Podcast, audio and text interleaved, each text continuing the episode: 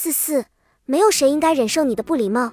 一，加入小区业主群很久了，群里每天有很多未读消息，我却从来没有点进去看过。今日得空，就想看看这些业主们平时在聊些什么。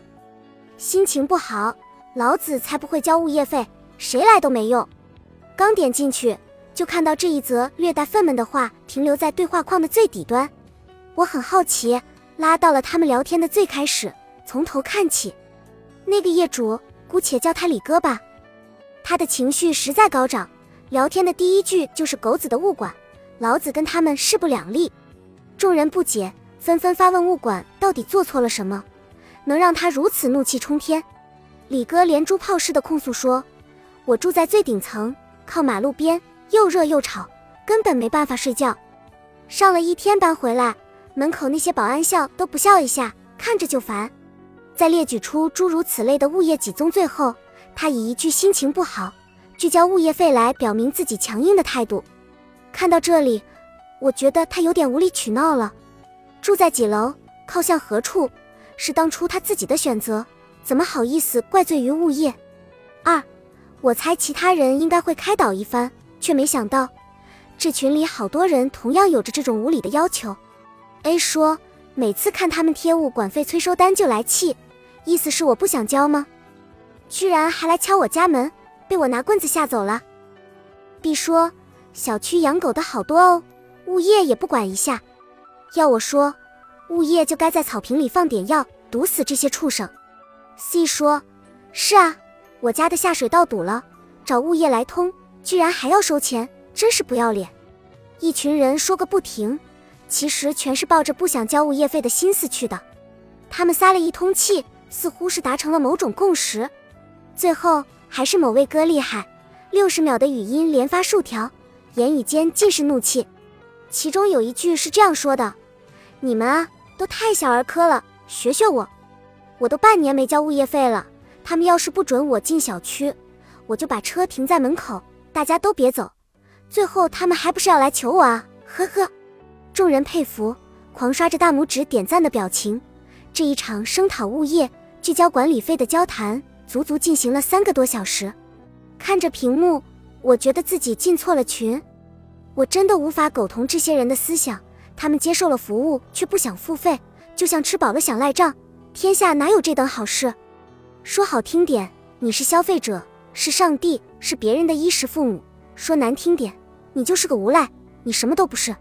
三，我以前接触过物业这行，从那些物业从业者的谈话间才晓得他们也是工作不易。某业主觉得小区青蛙多，叫声大，让我们去抓，抓不到就不交物业费。某业主自己买的车位窄，车子大了停不进去，怪车库不够大，于是不交物业费。还有一些业主每天来物业中心找借口免费复印资料，被制止后反倒说我们是白眼狼。常常有人看上去衣着靓丽，外表光鲜，做事情却有些不着调，像个十足的无赖一样。你借钱给熟人，他倒成了大爷，像是捏住了你的小辫子一样。你好不容易把钱要回来。自己却也是落得个翻脸不认人的评价。你好心帮朋友，忙前忙后，托关系找熟人，给他引荐客户资源，他倒好，自己的工作没做细致，客户跑了，他就怪你不尽心。这世上少见的是知恩图报，多的是倒打一耙。读者温菊跟我讲了一件事，他自驾游去一个新开发的景区，去那个景区要经过一个村子，可每次那个村子路口都会站着一个老妇女。不是欢迎游客，而是站在那里拦车要过路费。你不给他就不让你走，死活赖在车前撒泼胡闹，硬是要你把钱给了，他才收起他的表演让你通行。这些人好手好脚，却不会好好干活养活自己，这便是如今很多人老赖一般的思想常态。他们觉得自己有理，非要把对方击倒在地才肯作罢。他们觉得交了些钱。就该被捧成尊贵的上等宾客。这个社会从不缺无赖，也从不少见无理取闹之人。再好看的衣服，也裹藏不住那颗贫瘠的心。四，上次我乘地铁去办事的时候，看到过这样一幕：坐在我旁边的是一个十几岁的学生，把书包夹在腿间，手里捧着书，正坐在那里埋头阅读。中途上来一个壮实的中年男人，四处看看，见没位置，径直朝我们这边走过来。他不算礼貌的低声催促我旁边的男孩：“你起来让我坐嘛，小孩子站一下。”男孩没搭理他，继续埋头看书。我以为那个中年人会自觉没趣，走到一边去，可谁知他竟把男孩从座位上一把拉了起来。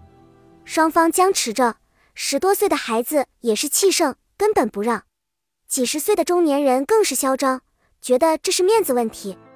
我怕他们打起来。索性走开，这样他们都有位可坐，不会再争执。可转念一想，为何我们要顺着这个有些赖皮的中年人呢？他没位置坐，就要动手抢走别人的位置，还振振有词。而就算是想要座位，他也大可礼貌地跟人说他很累，想要坐一下。